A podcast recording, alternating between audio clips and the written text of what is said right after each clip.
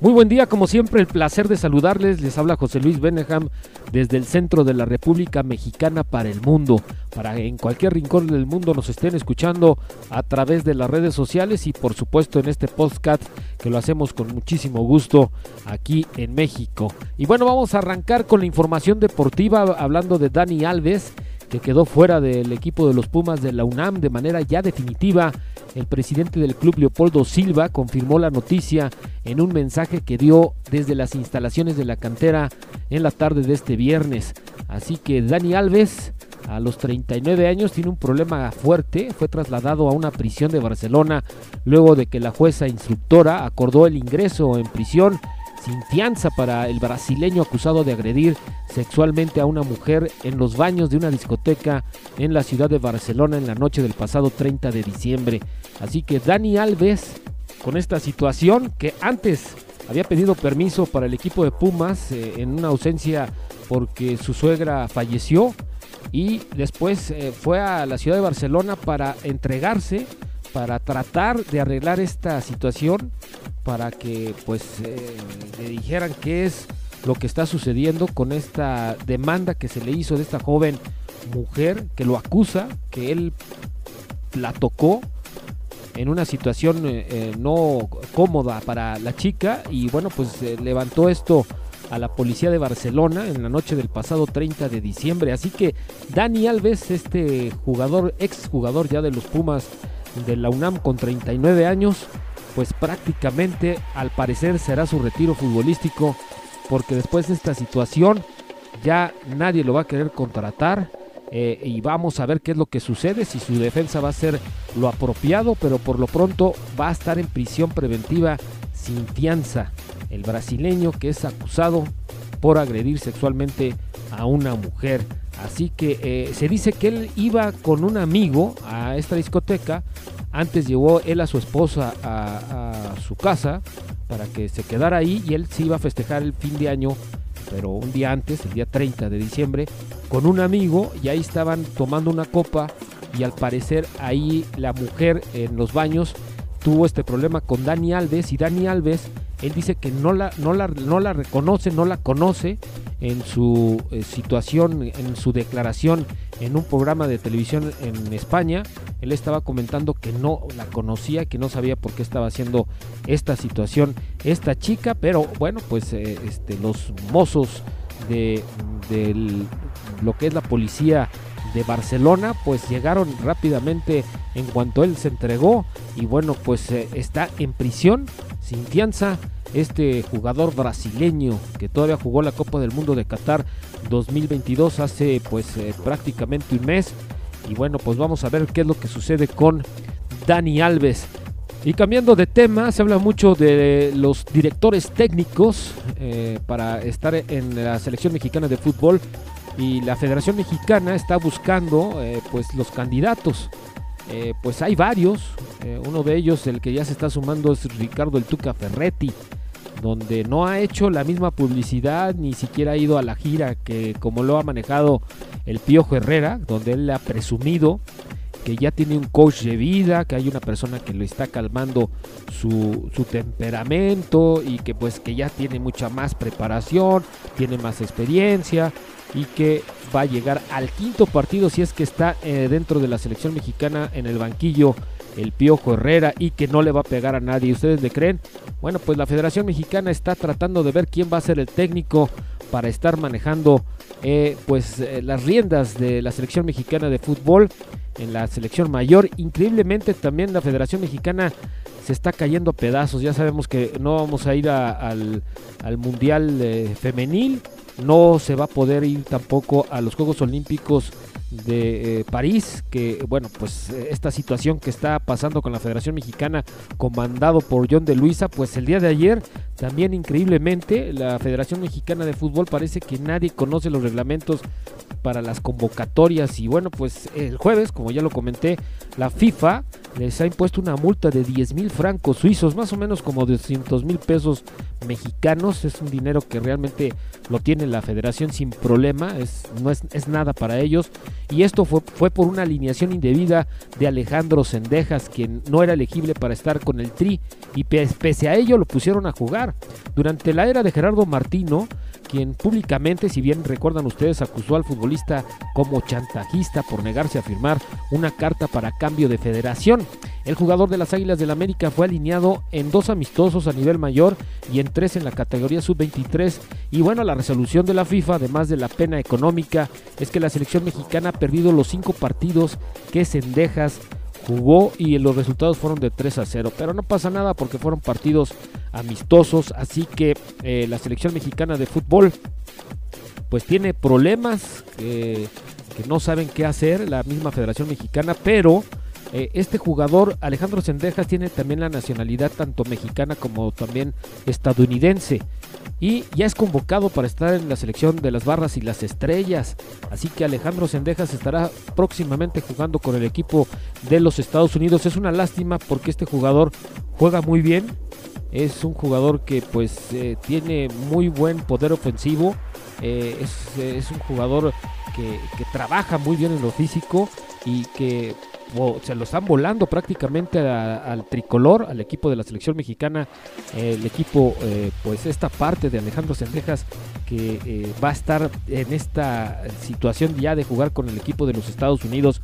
Y sabemos muy bien que aunque nació en la ciudad de Juárez, allí en Chihuahua, pues este joven emigró a los Estados Unidos para buscar una oportunidad y dedicarse al fútbol y pues Estados Unidos le está dando las puertas abiertas ya para que juegue a nivel internacional con la selección de los Estados Unidos. Así que bien por el jugador, mal por la Federación Mexicana que no sabe qué hacer con estas cosas que suceden. El día de hoy va a arrancar la jornada 3 del fútbol mexicano. Mazatlán estará recibiendo a Santos. Esto será a las 9 de la noche. También a la misma hora, Tijuana en la cancha del Estadio Caliente reciben a los viejitos de Tigres. Si bien recuerdan, el Piojo Herrera les dijo que era un equipo viejo. Y bueno, pues este equipo viejo pues está jugando bien esta temporada. Monterrey estará recibiendo el próximo sábado al Atlético de San Luis a las 17 horas en su nuevo estadio. Mm, las Águilas del América en la cancha del Estadio Azteca reciben a los Camoteros del Puebla a las 19 horas con 10 minutos. A las 21 horas el rebaño sagrado estará recibiendo al Toluca en la cancha del Estadio Acron. Y también a la misma hora, a las 9 de la noche, el equipo de los Rayos del Necaxa en la cancha del Estadio Victoria reciben al equipo de la máquina celeste del Cruz Azul. Y el domingo, Pumas a las 12 del día, ya sin Dani Alves, ya se olvidan de él, estará jugando ante el equipo de León. Un equipo donde también está buscando ser protagonista los dos equipos. Pumas pues está en un pequeñito bache y bueno, pues va a tratar de seguir sumando unidades en lo que arranca este torneo en la tercera fecha del campeonato liguero del fútbol mexicano que realmente dura muy poco los torneos mexicanos eh, son divididos en dos y bueno pues tienes oportunidad de ser campeón eh, esta campaña o la siguiente. Y bueno pues el equipo del Pachuca a las 19 horas, 19 horas con 10 minutos estará jugando ante el equipo de Juárez el equipo de Necaxa este partido que es importante para los que vivimos aquí en Aguascalientes pues va a estar precisamente abarrotado de seguidores del Cruz Azul porque aquí hay mucho aficionado tanto de Chivas, América y Cruz Azul. También hay gente que le va a los Pumas. Y también hay muchísima gente que le va al equipo de, del Atlas. Pero este, este, este inmueble, el Estadio Victoria, mejor conocido por muchos el Estadio Municipal, bueno, pues estará precisamente abarrotado de jugadores, de aficionados de Cruz Azul. Eh, y la verdad es que mm, se espera mucho del equipo de Necaxa. Necaxa pues tiene exactamente dos partidos eh, que no ha conseguido la victoria, ha perdido los dos partidos y la verdad es eh, penoso porque el equipo de los Rayos de Necaxa van a cumplir precisamente en el mes de agosto 100 años. Un equipo donde ha remado contra corriente dentro de su historia del equipo de los Rayos de Necaxa pues eh, tuvo una ausencia de 10 años cuando se convirtió en Atlético Español y en el año 2003 se vino a radicar a la ciudad de Aguascalientes. Precisamente este año 2023, en el mes de julio, estará ya cumpliendo 20 años en la ciudad de Aguascalientes en un contrato donde comentaron que nada más iban a estar 25 años. Así que faltan 5 años para que se termine ese contrato. Yo espero que se sigan quedando el equipo de los Rayos de Necaxa porque llegando a ellos pues hemos tenido fútbol profesional de buen nivel, han estado en la liga de ascenso dos veces, han descendido dos veces, han tenido muchos problemas de cambio de directivos, incluso cambio de dueños, pero en esta era de, de, mejoría que ha tenido más o menos el equipo de los Rayos de Necaxa, pues han tenido que vender muchos jugadores, se han dedicado a eso como negocio, compran muy barato a 10 pesos y venden a 200 pesos un jugador, ha pasado con muchos, así como también muchos se han retirado del fútbol con el equipo del Necaxa, pero los Rayos estarán tratando de ganar en este escenario en la cancha del Estadio Victoria al Cruz Azul Necaxa, pues eh, un equipo donde pues pocos aficionados, si hay aficionados en Aguascalientes, pero si este equipo se compromete tanto igual la, los jugadores, el cuerpo técnico, la misma directiva, eh, el dueño del equipo, el que eh, pues mantengan el, orden y que puedan ganar un campeonato liguero en la máxima categoría, pues las cosas pueden cambiar. 20 años no han podido lograr nada más que una copa en la máxima categoría y no han hecho más de sí, así ascendieron dos veces, descendieron y ascendieron, tuvieron esa oportunidad, hubo un buen festejo porque se regresó a la primera división, pero Necaxa necesitamos que pueda ganar algo porque tiene ya 24 años de no ganar un campeonato liguero en el fútbol mexicano en la máxima categoría. Esperemos de verdad que el equipo de los Rayos de Necaxa, así como las Centellas, que le ha ido bastante mal a las Centellas de Necaxa, que no levantan, la verdad no levantan nada, pero están tratando de jugar bien este torneo. Llevan también dos fechas que no consiguen victoria. Hubo una leve mejoría con el equipo de las Chivas Femenil. La Chivas Femenil aguantó bastante el, juego del equipo del Necaxa. Se arropó, se echó para atrás el equipo de los Rayos de Necaxa buscando por lo menos tener el empate, pero no pudo con el rebaño sagrado. Las Chivas juegan muy bien y bueno, pues hicieron historia. Eh, eh, pues eh, que el partido perdió cuatro goles a uno las centellas de Necaxa en este último partido que tuvieron en la cancha del estadio Victoria, que hubo muy buena entrada, una muy buena parte de lo que es la tribuna eh, pues que se llenó y la verdad es que eh, los aficionados aquí en Aguascalientes están apoyando también a la categoría femenil, a las centellas de Necaxa. Imagínense si las centellas empiezan a ganar, pues por supuesto que va a ir gente a verlas al inmueble, que es un gran, gran escenario la cancha del Estadio Victoria y que también, por supuesto, los rayos del Necaxa, los eh, de varonil, pues que puedan conseguir también algo porque también en las categorías inferiores pues no les ha ido muy bien al equipo de los Rayos de Necaxa. Ojalá que cambien en estos 100 años, incluso el, escudo de los Rayos de Necaxa cambió.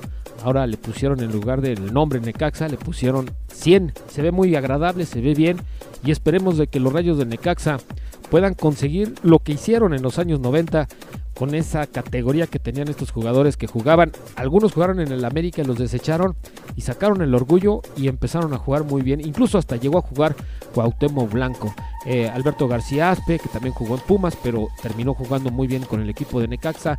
Alex Aguinaga, que es el emblema de este equipo. Y también Nacho Abriz, hubo varios jugadores, el, ratón Zárate, eh, hubo varios, varios que hicieron eh, pues historia. Nicolás Navarro, ese gran portero que también estuvo con el equipo de los Rayos de Necaxa, que eso hizo que cambiaran pues toda la mentalidad.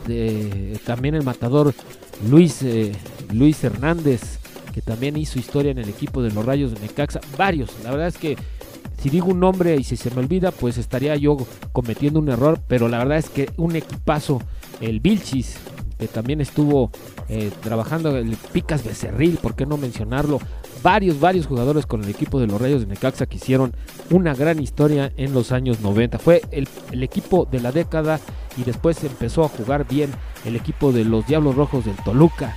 También recuerdo esos años 90 donde pues estuvo pues, Cardoso haciendo goles y goles para el equipo del Toluca ya para el cierre de los años 90 y bueno pues también hizo historia el equipo del Toluca que ya tiene por cierto nueve campeonatos. Es también el grande del fútbol mexicano y donde pues el romanticismo sigue con Cruz Azul sigue con el equipo de Pumas como los grandes del fútbol mexicano, pero los grandes, grandes sin duda es el equipo del América que tiene 13 campeonatos de liga ganados en sus más de 100 años.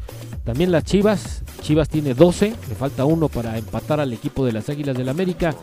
Toluca tiene 9 títulos y bueno, pues ahí le sigue después Cruz Azul, después está Tigres, Monterrey que también está tratando de jugar bien, pero Tigres, hablando del equipo de la Universidad Autónoma de Nuevo León, pues este equipo pues es ahora el que más nómina que ha pagado para que tengan un gran equipo, así que el segundo lugar de nómina antes siempre era el América, ahora es el segundo es el equipo de las Águilas del América, el tercero es el equipo de Monterrey y después le sigue las Chivas Rayadas del Guadalajara en la, cuarta posición en, en que los equipos pagan bastante a sus jugadores. O sea que las nóminas más caras es Tigres en primer lugar, América, después le sigue Monterrey y el equipo del rebaño sagrado, las Chivas. Estos cuatro equipos son los que mejor ganan sus jugadores en sus nóminas. Bueno, con el gusto de siempre, mi nombre es José Luis Beneham y los espero para la próxima en otro podcast de fútbol y hablando de otras cosas. Muchísimas gracias, hasta la próxima.